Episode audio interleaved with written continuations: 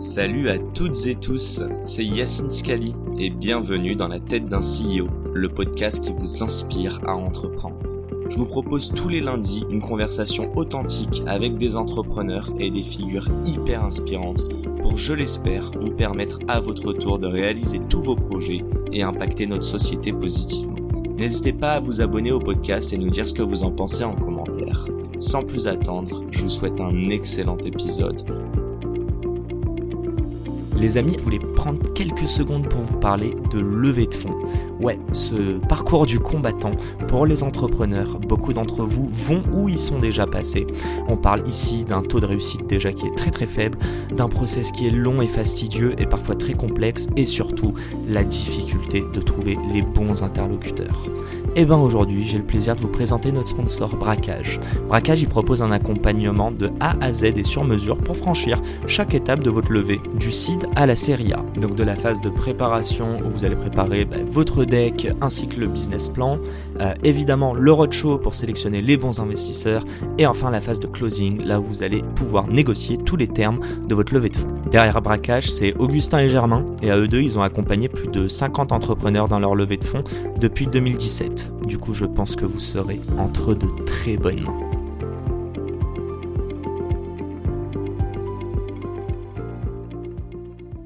Salut à tous, c'est Yacine, bienvenue dans ce nouvel épisode. Aujourd'hui je vous propose de faire euh, un petit tour dans la tête de la star d'Evry. Evry Courcouronne maintenant. Ah merde Ah bah oui. Mais ça marche plus du Mais coup. c'est une ville, euh, il y a deux villes qui ont fusionné. en- Ah c'est pour ça. Mais donc pour ça- les vrais Évriens, tu peux dire Evry. Eh ben écoute, grande dédicace à, à, pff, les autres stars quoi. Je parle de Ahmad de Bouscapé, de Paul de La Belle Vie évidemment qui m'a fait cette intro. Le gars a sponsorisé ma saison. Mais Incroyable. passons, incroyable Paul. Voilà. Bon, comment vas-tu Anto? Ex- excellemment bien. Et toi Excellemment bien. Ouais. Ok. Et toi Il y a 5 minutes, il montait les 5 étages à pied, c'était pas au même level. On vient d'Evry, on est déterminé, on monte les marches, il n'y a pas de souci. On a de l'oxygène encore. Eh ben, moi aussi, ça va super. Euh, Est-ce que tu pourrais te présenter pour nos auditeurs qui comprennent un peu de quoi on va parler, même si logiquement, ma description devrait avoir été bonne, et du coup, ils savent de quoi on va parler dans ce- cette heure de podcast. Excellent. Euh, écoute, je m'appelle Anthony Babkin, je suis cofondateur d'une asso d'égalité des chances qui s'appelle Diversity Days. Le gros de mon travail, c'est aider des gens à reprendre confiance en leur projet, que ce soit un projet de création d'entreprise, un projet de reconversion professionnelle, parce que ce petit monde de la tech, euh, qui fait beaucoup parler de lui, qui lève beaucoup de fonds, qui crée beaucoup d'opportunités, reste quand même vachement figé dans l'entre-soi Ouais. et a du mal à faire émerger des leaders un peu différents, a du mal à donner de la place à la diversité des profils. C'est pas un gros mot pour moi, c'est une Mhm. richesse. Et parce que tu l'as dit, je viens d'Evry-Courcouronne. Euh, je suis un enfant qui n'a pas été toujours très bon élève, qui a connu l'échec scolaire, qui a connu aussi les discriminations à l'embauche, les difficultés à trouver sa place dans le monde de l'entreprise. Et donc, du coup, aujourd'hui, j'ai envie de corriger ces biais, j'ai envie de corriger plein plein de choses, et j'ai surtout envie d'ouvrir les portes à, une génération de talents qu'on voit pas suffisamment dans l'écosystème tech. Quelle intro. le mec est trop fort, quoi. Euh, non, parce que souvent je dis, oh, je suis vraiment pas structuré, moi, mais passons. Euh, J'ai envie de rebondir sur plein de choses, mais avant qu'on rentre directement dans, dans Diversity Days, euh, de ce que je comprends, de ce que j'ai palpé, c'est un problème que toi, t'as vu ou que t'as subi. Est-ce que tu peux me raconter un petit peu ouais, le, le, le why derrière, donc le pourquoi Diversity Days euh, Si tu peux nous raconter un peu d'où tu viens et, euh, et quelles étaient les solutions à l'époque face aux problèmes que tu as vécu? Écoute, euh, je vais parler d'abord de, de solutions avant de parler de problèmes. Moi, la solution, j'en ai eu plein sur mon chemin. Euh, on appelle ça un transclasse. Pour ceux qui ne connaissent pas la définition de ce qu'est un transclasse, c'est quelqu'un qui, au cours de sa vie, va changer de classe sociale.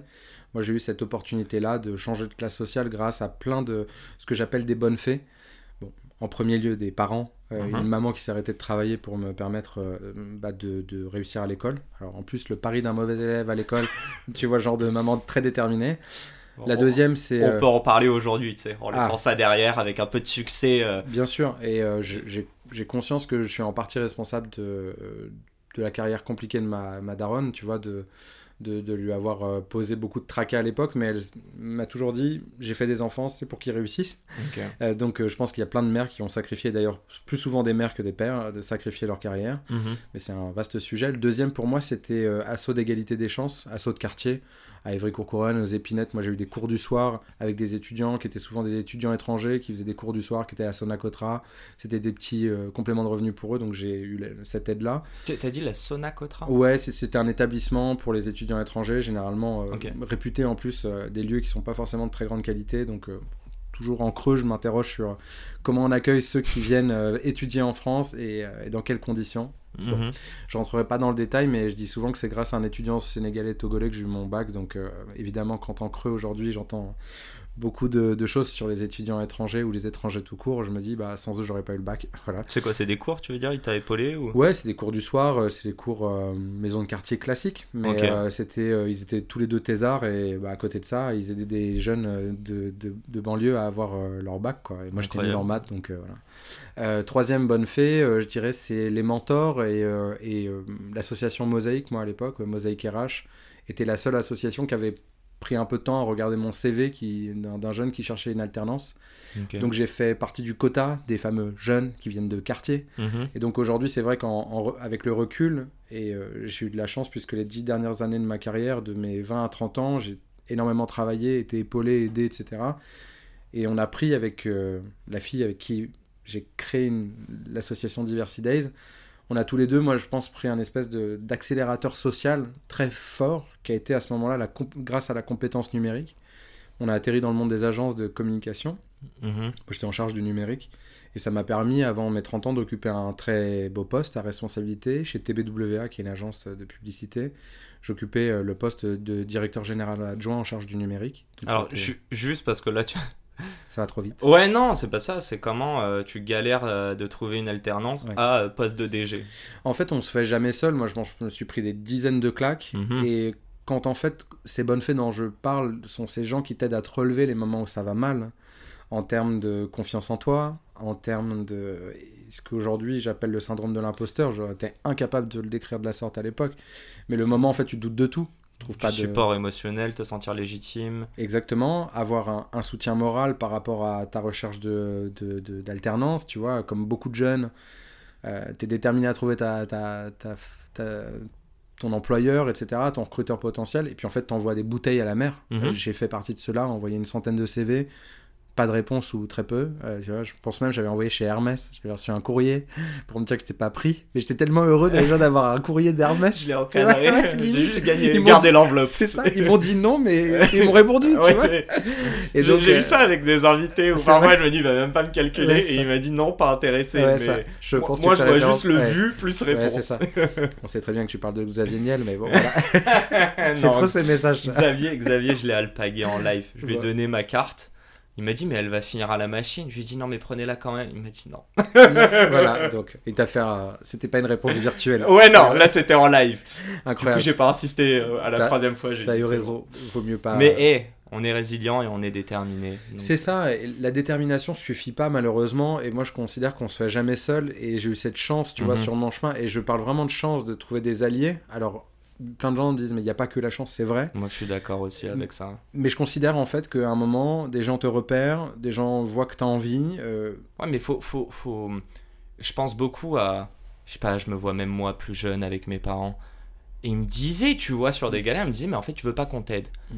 Et donc, je trouve qu'il faut aussi être dans cette posture de ouvert, de aller vers l'autre, de écouter l'autre, de, tu vois, d'avoir une Mm. certaine humilité, parce que qui dit besoin d'aide dit aveu de faiblesse parfois. Je pourrais pas euh, moraliser qui que ce soit parce que je pense que quand tu es euh, et moi j'ai été comme je te disais discriminé à l'embauche en fait le nom à consonance étrangère sur un CV le, la ville de banlieue sur le CV le manque d'expérience dans un grand groupe sont les trois critères qui aujourd'hui peuvent te mettre faire en sorte que ton CV aille plus rapidement à la poubelle Mhm. ou euh, dans la corbeille euh, email euh, de n'importe qui. Donc, euh, à l'époque, moi, je n'étais pas conscient de ça. Tu vois, quand un cabinet euh, comme Mosaic RH, donc un cabinet de recrutement en diversité, euh, pose un regard froid sur ton CV et dit En fait, aujourd'hui, vous trouvez pas d'emploi, mais on pense qu'il y a trois raisons, les trois raisons que je viens d'évoquer, Mhm. bah, tu dis Ah bon? Tu vois? Donc, euh, bien sûr, il faut de Donc, t'en avais pas faut- confiance, euh, conscience, pardon, Absolument avant pas, de non, absolument pas. Mais je pense que c'est d'où, juste? Euh, alors c'est russe, mais souvent comme euh, tu vois j'ai j'ai un teint allé ou je sais pas, on pense que je viens plutôt du euh, sud de l'Espagne, tu sais entre euh, entre le nord Ouais, du Sénégal et le. Non moi, après j'ai- vraiment des, des racines. euh, Enfin voilà j'ai j'ai plusieurs plusieurs ancêtres qui viennent un peu des quatre coins du monde dont l'Afrique. Mais donc voilà, en fait, on peu importe en fait d'où je viens. ce qui est sûr, c'est qu'aujourd'hui, avec un nom à consonance étrangère, et c'est le défenseur des droits qui le mesure, bah, t'as 30% de chance en moins d'être reçu en entretien. Et si c'est un nom à consonance maghrébine, c'est encore plus important, on est autour de 40%. Donc euh, il y a un racisme euh, en France qui est, qui est très important. Alors, et quand tu es discriminé, malheureusement, la plupart des gens qui le sont ne le savent pas. Donc, euh, qu'est-ce qui se crée en, en miroir? C'est ah bah tiens, j'ai pas de réponse. Peut-être que c'est mon CV qui va pas, alors tu refais ton CV. Peut-être que c'est mon nom, alors faudrait peut-être que je l'efface. Ma mère En fait, c'est dit une remise en question perpétuelle de toi, alors que parfois, c'est pas de ta faute. c'est pas de ta faute. Alors bien sûr, il peut y avoir des démarches maladroites. Moi, je me souviens que j'avais une photo pas adaptée, j'ai plein de choses. Mais en fait, à force de te remettre en question, bah, tu finis par te remettre en question toi et, pas simplement ta démarche. Ouais, et tu sûr. perds confiance. Donc euh, la démarche qui consisterait à dire oui, il faut être humble, il faut se remettre en question, certes, mais en fait je pense que les- il y a des, des freins systémiques qu'il Mhm. faut lever. Euh, sur, euh, sur les grilles de, recru- de recrutement aujourd'hui, Euh, la tech loin s'en faut est, est un très très bon exemple qui aujourd'hui invisibilise énormément de gens. Beaucoup de gens se reconvertissent et le- les programmes qu'on a à côté de l'association, on aide des milliers de personnes à aller vers les métiers de la tech. Et les feedbacks qu'on a sont souvent les mêmes. Euh, j'ai l'impression que je suis trop âgé pour y aller. Euh, J'envoie des CV, j'ai pas de réponse. J'arrive pas à avoir ma première expérience. Mm. Euh, j'ai envie de faire un stage, mais on me dit qu'il faut un bac plus 5. Euh, bref, tout c'est. euh, donc, euh. Je dirais que je suis un peu en colère, parce que tout à l'heure tu me demandais euh, c'est quoi les solutions. Parfois je me dis je suis un peu en colère parce que je me dis que toutes ces startups qui se créent, c'est une réussite formidable au niveau économique. De l'autre, pour moi, elles ont une responsabilité.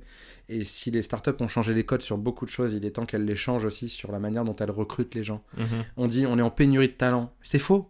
J'en vois des, des dizaines de milliers tous les jours des talents. Mais des gens à qui il va falloir apporter un tout petit peu plus de supplément d'âme en termes de. On va peut-être les former un petit peu, on va peut-être les prendre un peu plus juniors, on va peut-être euh, Mhm. faire un petit pas de côté, être un Et petit peu plus. encore. Enfin, je veux dire, euh, là, tu le compares à tous ceux, et je me comp... c'est- je- Juste pour parler de moi, j'ai pas l'habitude de parler de moi, mais je trouve ça hyper intéressant. Moi, euh, Yacine Scali, donc je pense à consonance euh, maghrébine assez forte.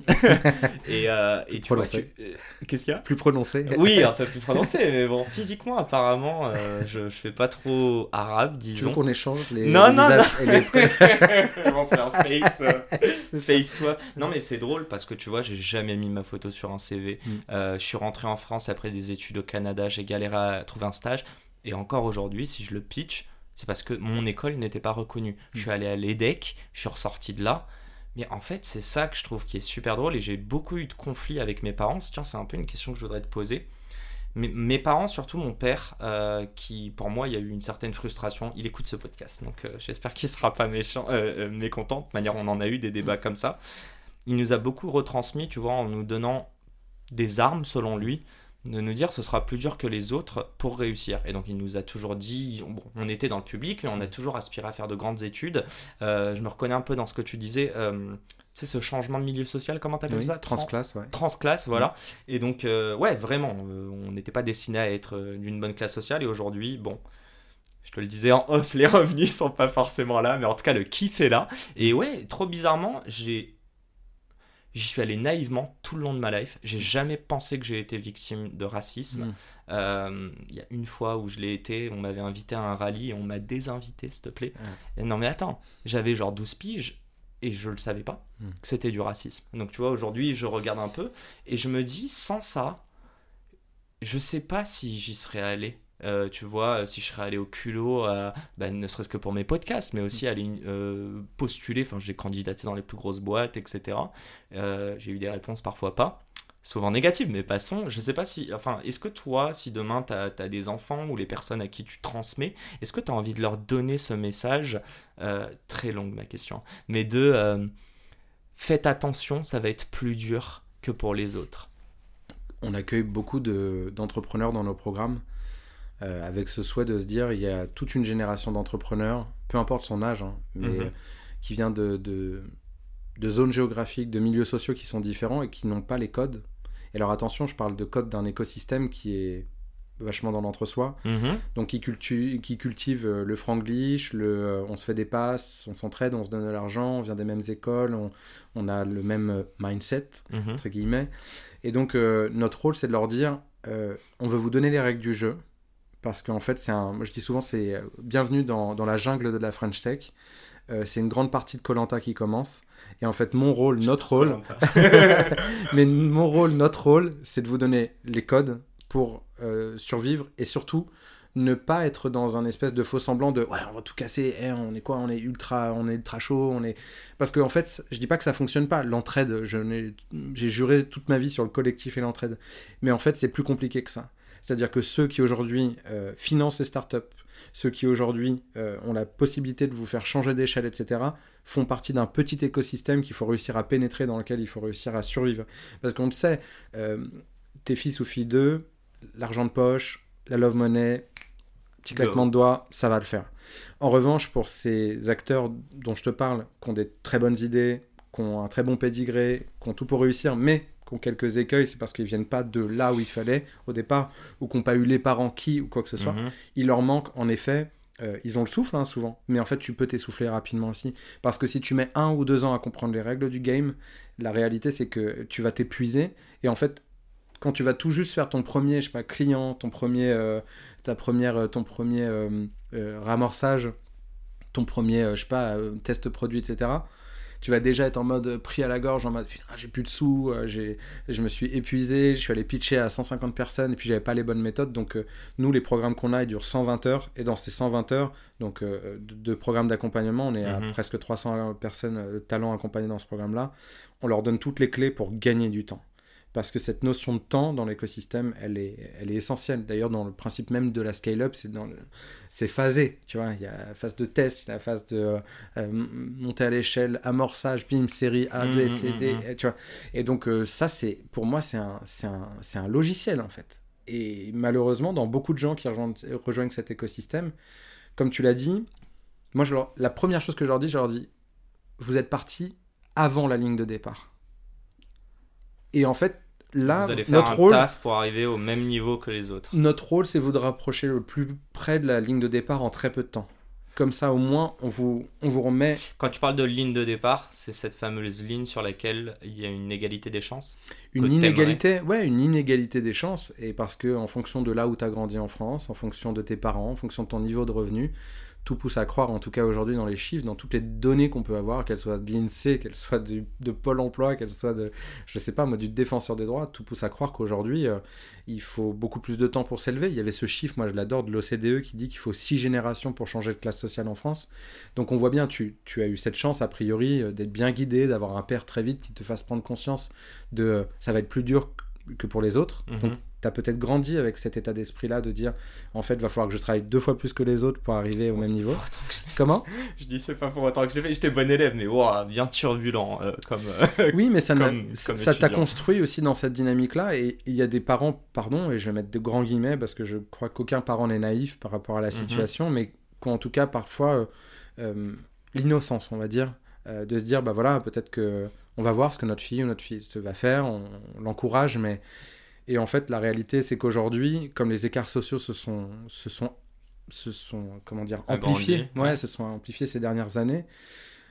Il faut encore plus de, plus de soutien, encore plus de, de, de, de rôle modèle, enfin plein de choses qui vont te donner envie de, ouais, de, de te faire confiance, d'y aller, de pas Mhm. hésiter, de prendre ta place. Voilà, il faut qu'on soit aux côtés de plein de gens, de jeunes gens aussi qui, euh, bah, qui se reconnaissent pas, qui se disent en fait ça a l'air génial, mais est-ce que moi j'ai ma place? Et, euh, et ça c'est le rôle des parents.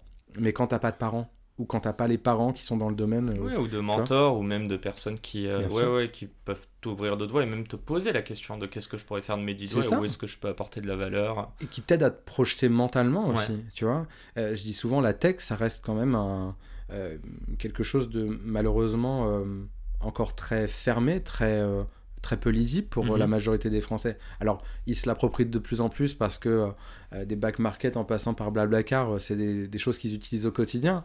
Mais au point de rentrer dans ce monde-là, ce qui signifie en termes économiques, en termes d'emploi, en termes de compétences, c'est du chinois pour 99% des Français. Mm.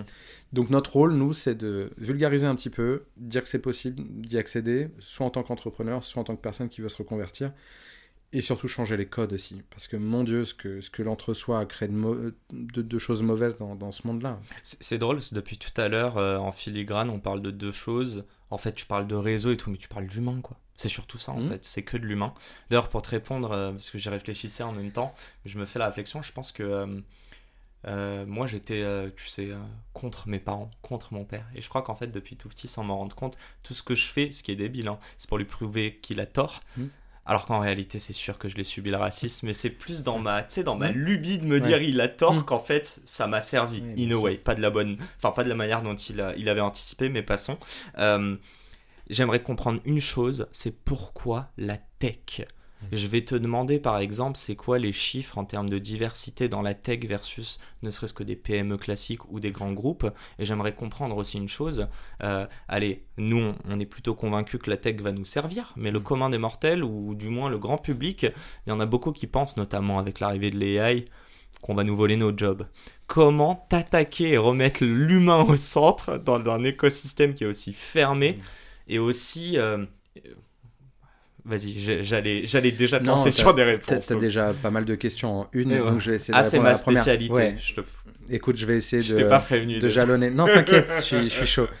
Première question sur pourquoi la tech. Euh, J'ai une réponse toute simple. 30%, euh, c'est le nombre des nouvelles offres d'emploi qui sont en lien avec le secteur en France.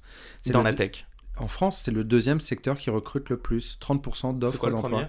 C'est le service à la personne. Euh, c'est, euh, je sais pas, ça peut être euh, homme, femme de ménage, ça Mm, peut mm, être mm. euh, infirmière, infirmier. Voilà. Donc, c'est tous ces, ces métiers bah, qui sont en direct avec l'humain, comme tu disais.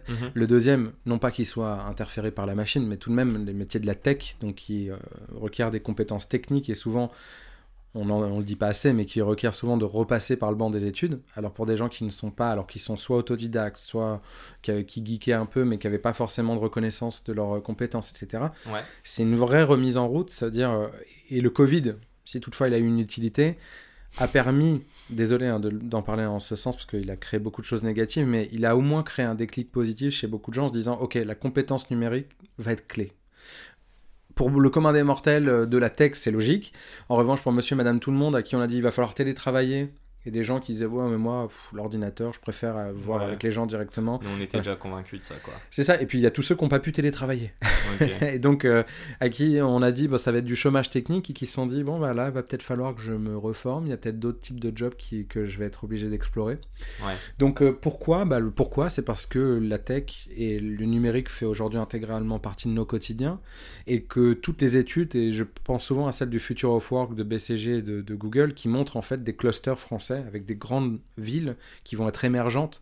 Je pense à Nantes, je pense à Lille, je pense à Montpellier, je Mhm. pense à Lyon, à toutes ces villes qui ont pris la tech euh, comme un, un investissement nécessaire sur l'avenir avec des grands centres d'entrepreneuriat, d'incubation, etc. Mhm.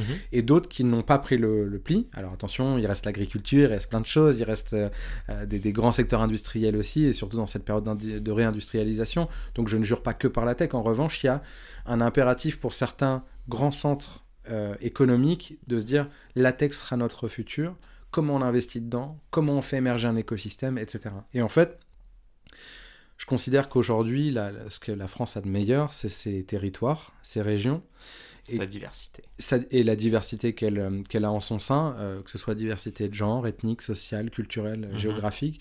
Je suis un amoureux de ça. Tu grandis à Ivry-Courcouronne, moi j'ai grandi avec 80 ethnies autour de moi, c'est la moyenne des ethnies à Ivry-Courcouronne. Donc je suis amoureux de ces territoires-là. J'en fais partie, c'est partie intégrante de ma personne. Mais si on ne fait pas rencontrer un moment territoire et numérique, on exclut les gens. C'est-à-dire qu'aujourd'hui, il y a tout un tas de gens qui, malheureusement, ne comprennent pas ce qui est en train de se passer, ne sont pas dans la vague, tu vois. Donc on peut se dire, bah aujourd'hui, c'est un microcosme, on se dit, bah tiens, c'est quelques centaines, euh, dizaines de milliers d'emplois. Euh, Mhm. Au dernier chiffre, c'était l'annonce du Next 40 French Tech 120 euh, lundi, c'est 50 000 emplois euh, directs et 500 000 emplois indirects, la tech en France, ce qui est déjà énorme. Mhm.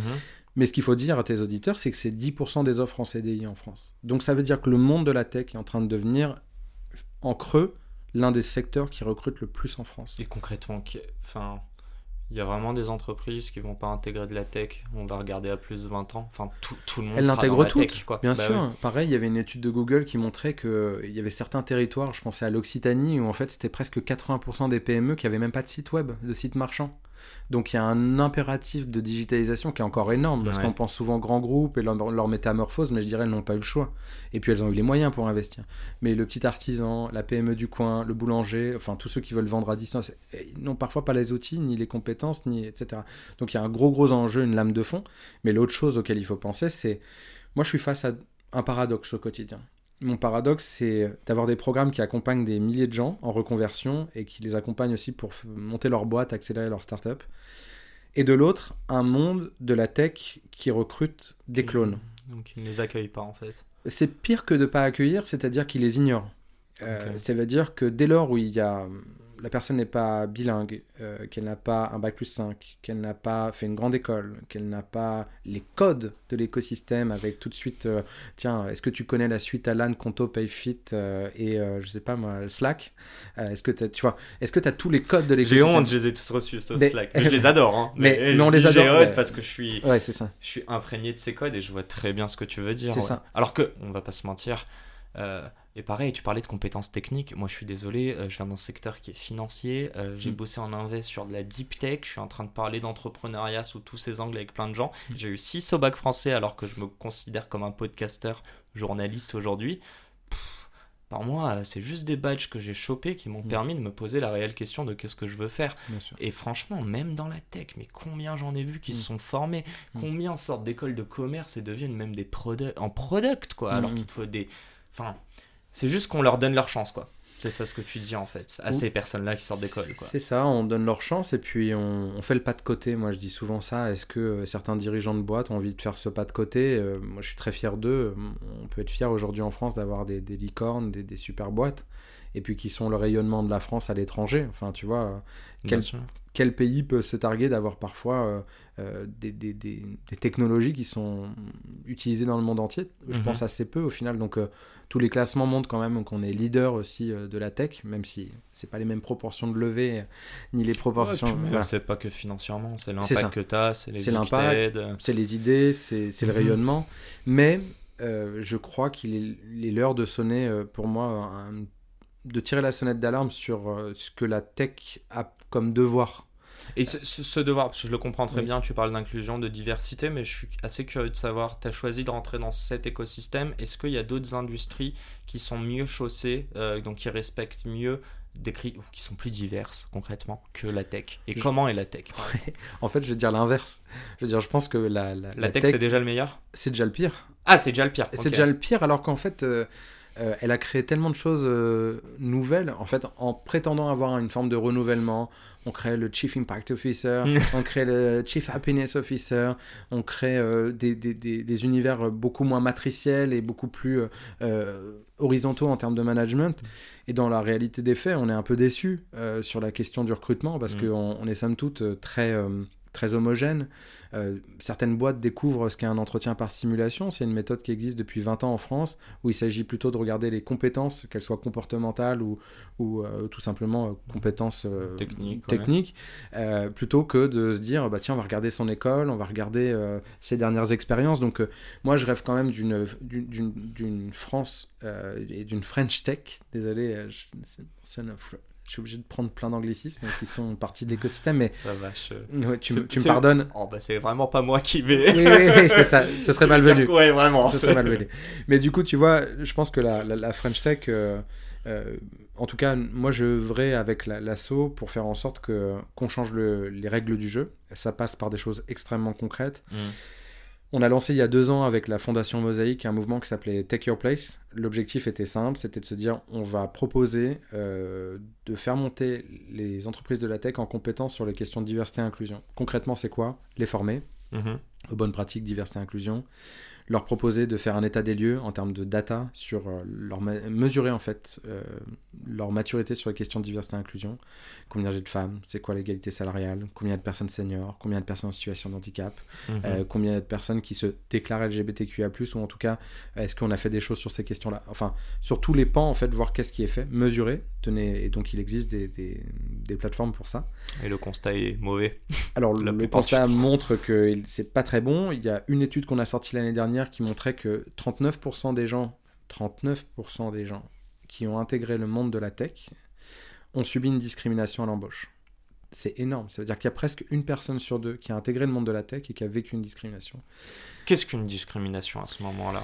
Le- la discrimination, c'est. euh, C'est te refuser non pas pour ce que tu sais faire, mais pour ce que tu représentes dans la tête de ton. euh, Alors, c'est encore pire parce que ça, c'est les billets. ça, c'est Ouais, les billets.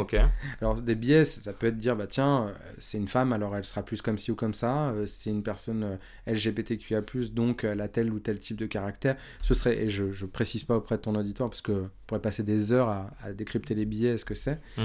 Mais en fait non, pour moi une discrimination, c'est de dire sur la base d'un- de quelque chose, euh, d'une caractéristique qui m'est propre, d'une Mhm. de mes différences. Il y en avait, il y a 25 critères de, de discrimination aujourd'hui en France. donc ça 25, peut- ok.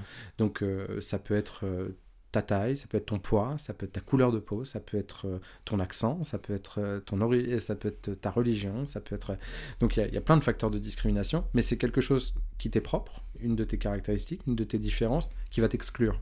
Voilà. Et ce sera plus ou moins formel. euh, tu vas peut-être ressentir en disant tiens c'est bizarre, il a réagi bizarrement. euh, Mm. Je me demande à quoi c'est dû. Et très généralement, c'est ce que je disais en début de podcast. euh, ce sont des choses qui sont informelles. Celui qui est discriminé souvent ne le sait pas. Et donc, on parle souvent de microagression. On- Donc cela, dans, dans l'étude en question, ça peut être... on m'a fait un commentaire sur mon âge, on m'a fait un commentaire sur euh, le fait que j'étais une femme à ce poste. euh, Moi, on m'en fait plein, mais je crois, je crois que j'ai grandi dans ce délire de. Tu sais, mes parents me disaient, euh, plus jeune, euh, on rigole pas de ça sur ta religion, tes origines. Mais je sais pas, il y a un côté où, tu sais, en fait, je me rends compte, t'es petit, t'as envie de rentrer, et même aujourd'hui, hein, putain, mais le nombre de. de, de de petites remarques. mais de Français qui Ouais. vont me faire des. Mais en fait, c'est c'est débile, tu vois. J'ai fait un podcast avec la vie, bon, je te montre pas, mais il y en a dans le. Donc, c'est du bacon végétal. Mhm. Et, euh, et j'en rigole, quoi. Je suis Mm. en mode putain, je mange du bacon. Alors qu'ils ont réussi à me gagner. Enfin, tu vois. Mais il est végétal. Non, mais c'est ça, mais c'est pour ça que moi-même, au final, je sais que c'est pas méchant. Ouais. Euh, si je suis vraiment de mauvaise humeur et que tu me prends, euh, tu Mm. vois, sur un truc comme ça que j'ai pas envie de rigoler, je te le ferai comprendre, mais c'est même pas le fond, c'est que j'ai juste pas envie de te parler ou de rigoler. Et après, faut nuancer, c'est-à-dire qu'il y a entre. euh, il y a les privés de jokes que tu vas accepter avec euh, des proches, des potes, des gens où tu sais bienveillant, et euh, des gens où, que tu connais pas et où tu as le droit de dire en tant que personne discriminée en fait, je suis navré, ça me fait pas rire. Ouais, puis même et ça m'a gêné. tes proches, je pense qu'ils ils se permettent de le faire dans un certain cadre. Oui, mais parce qu'ils connaissent. Ouais. Peut-être. Et puis, il y a une génération plus libérée. Et quand je dis libérée, c'est parce qu'il y avait peut-être moins de, d'émancipation de certaines Mhm. personnes sur leur propre code, leur propre acceptation de, de, de, le- de- de- peut-être de, de ce qui représente aussi, euh, ce que représente leur, leur histoire, leur parcours. Donc, il y a une réappropriation culturelle très forte de, des premières, deuxième générations d'immigrés qui se disent, bah, en fait, je veux plus être caricaturé. Ouais. Euh, je veux plus qu'on parle de moi en ces termes. Mhm. Euh, je veux plus qu'on caricature euh, sur Heure de Grande Écoute ou en Banania ou toutes ces figures euh, qui sont des, des, des, des restes euh, du néocolonialisme ou du colonialisme Ouais, et c'est où en fait voilà. donc sûr. les gens les gens sont prêts parfois à rire avec un proche ou quoi que ce soit et le monde de l'entreprise est très différent. Alors certains diront il se formate on peut plus rien dire et de l'autre bah, je me dis non en fait il y a juste des règles et on les a appliquées euh, au même titre que pour les femmes il faut qu'on les applique aussi sur des minorités qui ont juste pas envie d'être euh, sous-considérées méprisées mal considérées Tu, tu- tu Voilà. parles des femmes, bon, euh, on s'entend, le travail est juste en marche, il y a encore beaucoup à faire. énormément que ce soit les femmes, que ce soit en fait n'importe quelle personne qui, sont subi- qui subissent des discriminations, on s'entend sur les 25, je suis sûr et certain qu'il y a- un top 3 qui revient Oui. sur l'embauche. Ouais, Et particulièrement dans la tech, Ouais, c'est quoi les, les premiers facteurs nous qu'on avait étudiés lorsqu'on avait fait ce- cette étude avec Occurrence et PwC montraient que les trois principaux critères, c'était l'âge. Une personne sur deux. C'est quoi le, que- le plancher? Alors il n'y a pas d'âge médian. C'était on, on- on questionnait sur euh, quels, quels sont d'après vous les principaux freins euh, pour euh, rentrer dans une entreprise tech. Et une personne sur deux répondait l'âge. Et Mais donc on parle de gens qui sont dans la tech. hein. D'accord, donc ils sont déjà dedans. Et tu sais quelle tranche d'âge C'est Non, les mais gens de qui toute disaient manière, ça la moyenne d'âge, c'est entre, c'est entre, allez, je vais dire 25-35. Oui, Donc à partir ouais. de 35, t'es senior dans la tech. Ouais. Non, mais soyons clairs. Non, mais tu vois, et la, la moyenne, l'âge médian aujourd'hui d'un demandeur d'emploi, c'est de 48 ans. Entre Ouais. 45 et 48 ans. Donc, euh, Donc faut vieillir euh, la tech un peu. bah, il va... ou alors, il faut que tout simplement que la tech a- accepte de faire ce pas de côté dont je parlais, sa métamorphose, se re-questionner Hmm. sur la manière dont elle recrute, se re-questionner sur qui elle recrute, comment elle les recrute, euh, et, surtout, est-ce qu'elle donne la chance à des gens qui ont des parcours qui sont pas toujours linéaires? Alors il y a l'impératif de, faut que ça aille vite, faut qu'on lève des fonds, faut être rentable, c'est le plug and play. J'ai connu ça, j'ai travaillé pendant 8 ans en agence. Sauf que pour moi, le pas de côté, c'est de dire, ok, on va prendre un peu de temps pour former les gens. Parce que cette pénurie de talent, je vais te dire un truc, et ça, c'est, euh, je, le dis euh, assez frontalement, bien fait. Comme on dirait Évry. Mais parce qu'en fait, je j'essaie de faire, t'es bien. plus, plus mais crédible. C'est bon. La Là on est à cred. Ouais, c'est ça. non mais je vois très bien. Non mais bien fait parce que bâton, finalement quoi. vous ben oui parce qu'en fait vous êtes bagarrés pour avoir absolument les mêmes personnes. Les ricains ont compris un truc, c'est que les questions de diversité et inclusion ne sont pas des questions de solidarité, sont pas des questions d'entraide, sont des questions de performance. Et quand je dis performance, c'est ce qu'ils ont compris que les entreprises aujourd'hui qui avaient le plus réussi sont des entreprises dans lesquelles il y avait le plus de diversité. Tu trouves que les ricains sont une euh, un exemple là-dessus? Ils ont leurs écueils euh, parce qu'ils mesurent tout, ils classent tout et on voit bien que ça ne change pas tout. En revanche, ça, euh, ils, ils tangibilisent les choses. Ça veut dire qu'il y a de la donnée derrière les choses. Ouais, ça c'est sûr. Bah, Donc, nous, on n'a pas le droit, par exemple, de faire des études sur les religions, je crois, en Oui, France. sur alors les données ethniques, etc. Et puis il y a plein de manières d'aborder le sujet différemment. Je trouve que ça c'est une grosse hypocrisie française à dire on peut pas mesurer alors on fait pas. Ouais. Sauf que n'importe quel dirigeant sait que ce qui ne peut pas mesurer il ne le change pas. Donc euh, il faut de la data. Euh, on travaille avec des plateformes comme Mixity ou Me and You2 qui sont deux plateformes référentes sur le sujet où il s'agit à un moment de mettre des données. Euh, voilà. Où est-ce qu'on en est en termes de maturité sur le handicap, sur le genre Mais ça, c'est sur- au bon vouloir du. euh, En fait, il y a une question qui me taraude depuis tout à Mhm. l'heure et je vais te la balancer. Tu vas vite comprendre de manière c'est dans le fil. C'est à qui cette putain de responsabilité? Bah, Est-ce que c'est à toi de l'association? Est-ce que c'est Bah, du malheureusement, politique? oui. Ce sont non mais ce- c'est censé être aux acteurs. Mais je vais aller plus loin. Est-ce que c'est pas à moi en tant que média qui parle de la tech Mhm. Moi, je l'ai eu cette réflexion de me dire, et désolé pour mes invités que j'ai reçus, de manière toutes mes conversations sont super bien passées, donc ça va, mais il y a un moment, j'avais trop un stéréotype Hmm. de, de, de l'entrepreneur qui a fait une bonne école, Mm. qui au bout d'un moment, et moi je le comprends après X années d'études, de On va t'aider à en recevoir d'autres. Non mais, tu vois, et c'est ça un peu où je veux aussi, et donc c'est pour ça que je vais voir des profils qui sont totalement différents, mais en fait, c'est... Ouais, c'est c'est la responsabilité à qui, quoi. Et c'est la fin de cet épisode. Si cet épisode vous a plu, n'hésitez pas à nous soutenir en nous mettant 5 étoiles sur les plateformes, en vous abonnant évidemment et en nous laissant des commentaires. Hâte de vous retrouver la semaine prochaine. Ciao